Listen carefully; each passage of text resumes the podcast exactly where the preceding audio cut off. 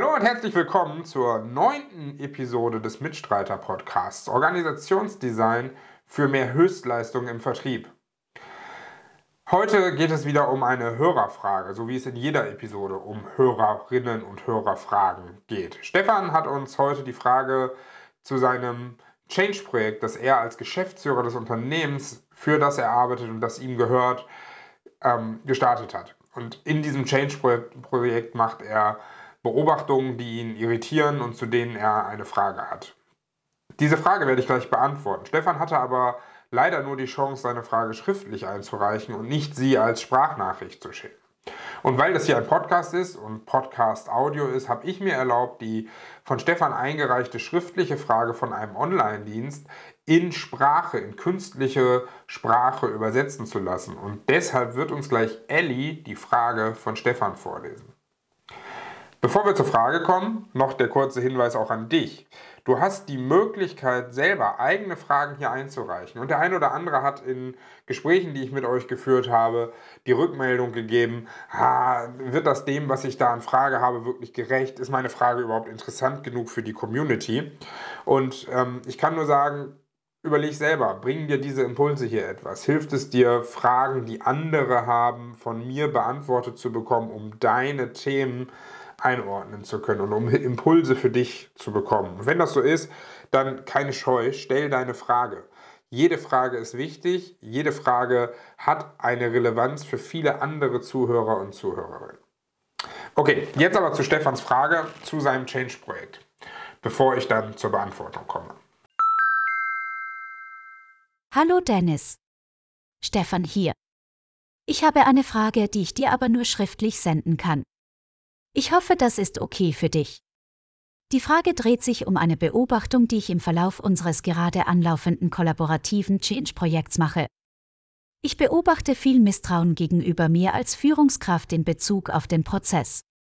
Ich versuche das Projekt so zu gestalten, dass meine Mitarbeiter mitwirken und ihre Ideen einbringen können. Dazu habe ich zu Beginn deutlich gemacht, welche Probleme ich aktuell sehe und weshalb ich eine Transformation unseres Unternehmens für unabdingbar halte. Ich habe auch aufgezeigt, welche Lösung ich sehe und an welchen einzelnen Bausteinen wir arbeiten müssen. Jetzt sind alle Mitarbeiter gefragt. Im Rahmen von immer wieder stattfindenden Workshop-Tagen sollen sie ihre Ideen präsentieren, Lösungen für die von mir herausgearbeiteten Problemstellungen finden und diese an mich herantragen, damit ich diese bewerten und gegebenenfalls umsetzen kann. Was soll ich sagen? Da kommt wenig Gehaltvolles. Stattdessen wird viel gemeckert. Über vergangene Change-Projekte, die schiefgelaufen sind. Darüber, dass man als Mitarbeiter nur gefragt wird, damit man denkt, man sei beteiligt. Und auch viel über unsere Kunden, die angeblich alle viel zu hohe Ansprüche haben. Und dieses Misstrauen. Ich werde nie offen angegangen. Niemand bietet mir die Stirn. Alle verhalten sich vorsichtig und sehr diplomatisch. Dabei würde ich mir das anders wünschen. Und das sage ich auch immer wieder. Was denkst du? Wo könnten die Ursachen für die beschriebenen Beobachtungen liegen? Warum wirken meine Mitarbeiter nicht mit? Stefan, das, was du hier in deiner Frage beschreibst, sind ganz typische Reaktionen auf Change-Projekte. Und du kannst dich glücklich schätzen, dass diese Reaktionen bei euch so offen zutage treten. Und ähm, warum kannst du dich glücklich schätzen? Mhm. Weil ich auch schon Projekte erlebt habe, in denen es im Grunde genommen unter der Decke genauso gelaufen ist wie das, was du gerade beschreibst, aber vor dem Vorhang auf der Vorderbühne ein sehr weitgreifendes, weitreichendes Business-Theater stattgefunden hat, in dem Mitwirkung durch Mitarbeitende vorgetäuscht wurde. Also eigentlich haben alle das Gefühl gehabt, was du hier beschreibst, wir werden nur gefragt, weil man uns Mitwirkung vorgaukeln möchte. Naja, in der Vergangenheit haben wir das ja auch getan, das ist ja auch immer schief gelaufen. Ähm, und so andere Dinge, über die negativ geredet wird, aber es wird nicht offen darüber geredet, sondern denjenigen, die das Projekt ins Leben gerufen haben, dir als Geschäftsführer könnte auch vorgespielt werden, dass alles in Ordnung ist. Und dann wunderst du dich am Ende, dass nichts Substanzielles dabei herauskommt. Und das, was dir hier gerade passiert, das, was du hier für eine Beobachtung machst, ist, wenn es denn schon zu diesen Reaktionen kommt, und ähm, wie gesagt, das ist relativ typisch, dann ist es das Beste, was dir passieren kann, nämlich es kommt offen zu diesen Reaktionen. So, jetzt hast du diese Reaktion. Jetzt hast du diese Rückmeldung. Und diese Rückmeldung hast du, nachdem, wie du dein Projektdesign beschreibst, auch mehr oder weniger stark zurecht. Es tut mir leid, dass ich das so sagen muss. So wie ich dein Projektdesign verstehe, bist, du davon ausgegangen und gehst davon aus, dass du die ideale Lösung, den idealen Endzustand dieser Transformation schon kennst. Und dass du auch der Richtige bist, um diesen Endzustand zu kennen. Immerhin bist du der starke Mann im Unternehmen. Du bist der Geschäftsführer und Inhaber. Und das wird in der Vergangenheit auch immer richtig gewesen sein. Zumindest hast du Ähnliches in der Vergangenheit immer wieder erlebt. Wenn nicht du die Dinge anpackst, wenn nicht du die Dinge vorausdenkst, dann passiert gar nichts.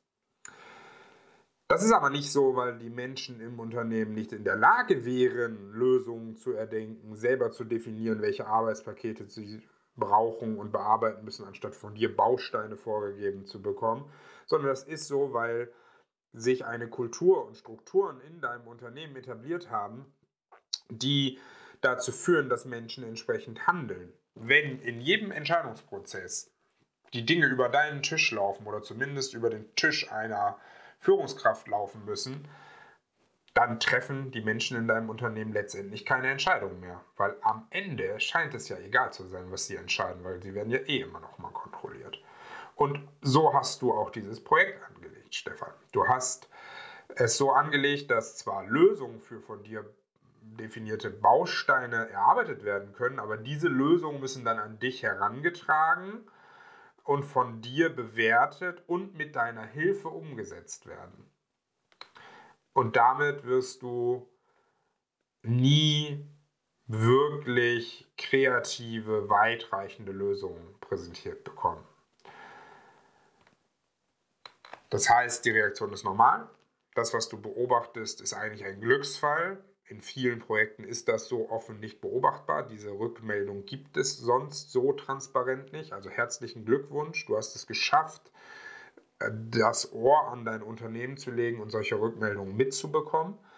Und jetzt geht es darum, wie brichst du das auf? Wie schaffst du es, dass man sich dir gegenüber nicht immer diplomatisch verhalten muss? Wie schaffst du es, dass du auch mal offen konfrontiert wirst mit Missständen? Wie schaffst du es, ähm, dass man dir Paroli bietet.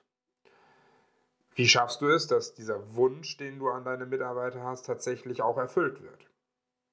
Und er wird heute nicht erfüllt, weil die Strukturen nicht entsprechend sind. Es läuft alles bei dir als starken Mann zusammen und du triffst am Ende jede Entscheidung. Von daher musst du dich auch nicht wundern, wenn dann diese Verhaltensweisen, wie sie gerade gezeigt werden, gezeigt werden und wenn man dir Misstrauen entgegenbringt und keine starken eigenen Entscheidungen fällt und versucht gegenüber dir auch diese Entscheidung durchzusetzen.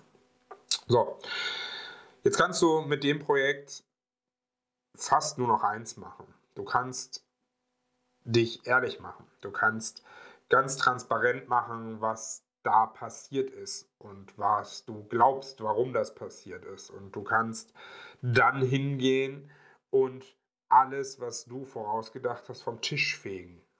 Wie du das glaubwürdig machen kannst, ist von außen schwer zu beurteilen. Es sollte dir aber gelingen, dass du alle Dinge, die du so vorgegeben hast, wegbekommst und mit einer neuen Offenheit in das Thema reingehst. Und das kann dir gelingen, indem du nicht Schritte zur Lösung und dein erdachtes Ziel propagierst, sondern indem du das Problem, das du siehst, ausschreibst. Also überlege dir, was möchtest du eigentlich für ein Problem lösen mit diesem Change-Projekt und wie kannst du dieses Problem griffig beschreiben, damit deine Mitarbeitenden sich darum bemühen können, als Könnerinnen und Könner dieses Problem zu lösen. Wenn du das Problem ausgeschrieben hast, warte ab, wer sich dafür freiwillig meldet, das Problem zu lösen.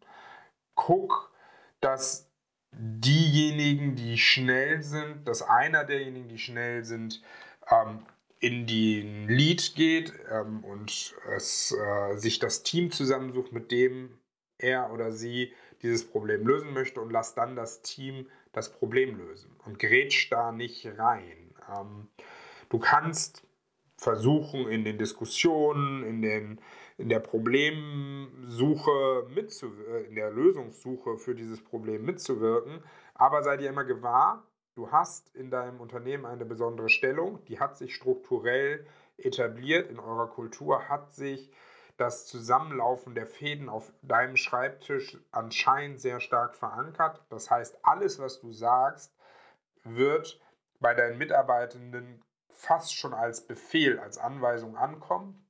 Und damit solltest du sehr, sehr vorsichtig sein. Also nimm dich mehr zurück. Das wären so meine Tipps für dich. Aber wir beide reden ja auch noch mal intensiver drüber, weil das, was du als Fragesteller bekommst, ist ja dreimal 30 Minuten ähm, Sparring mit mir und da steigen wir auch nochmal tiefer in das Thema ein. Für alle anderen Zuhörerinnen und Zuhörer ist das aber, glaube ich, schon ein ganz guter Anhaltspunkt. Wenn ihr ein solches Projekt aufsetzt und ihr beobachtet Misstrauen, ihr beobachtet, dass man euch nicht ehrlich mit Missständen und Meinungen konfrontiert und so weiter, dann macht euch Gedanken um die Rahmenbedingungen, die ihr geschaffen habt. Denn Verhältnisse schaffen Verhalten. Und es kommt immer so, dass Menschen sich nach dem, was du an Rahmenbedingungen setzt, verhalten. Jetzt ist es so, wenn du Führungskraft, gegebenenfalls Geschäftsführer oder Geschäftsführer, mit Macht in deinem Unternehmen bist und diese Macht bisher angewandt hast, um Strukturen zu etablieren, dann folgt man diesen Strukturen und vieles läuft bei dir zusammen und dann kann es sein, dass du ähnliche Dinge beobachtest. Nicht nur in Projekten, sondern auch im Alltag. Okay, Stefan, dir danke für die Frage. Ähm, super, super spannend. Ähm, allen anderen nochmal der Hinweis, stellt eure Fragen und ähm, ich habe so ein bisschen äh, immer mal wieder die Rückmeldung bekommen, wie gesagt, das könnte vielleicht zu so beliebig sein. Ist meine Frage überhaupt tiefgehend genug? Ähm, ist da Fleisch am Knochen, damit andere etwas daraus lernen können? Und ich sage es nochmal, keine Scheu, reich deine Frage ein und ähm, dann machen wir da gegebenenfalls auch in einem kurzen Dialog ähm, was draus. Ich melde mich bei dir, wenn ich das Gefühl habe, die Frage kann ich ähm, so nicht mit in den Podcast nehmen und dann sprechen wir drüber und dann kommen wir zu dem richtigen, ähm, zu, zu, der, zu, zu einer griffigen Frage, die dann hier auch einen guten und schönen Impuls ermöglicht. Okay, bis dahin, alles Gute, viel Erfolg, happy selling, haut rein, macht's gut.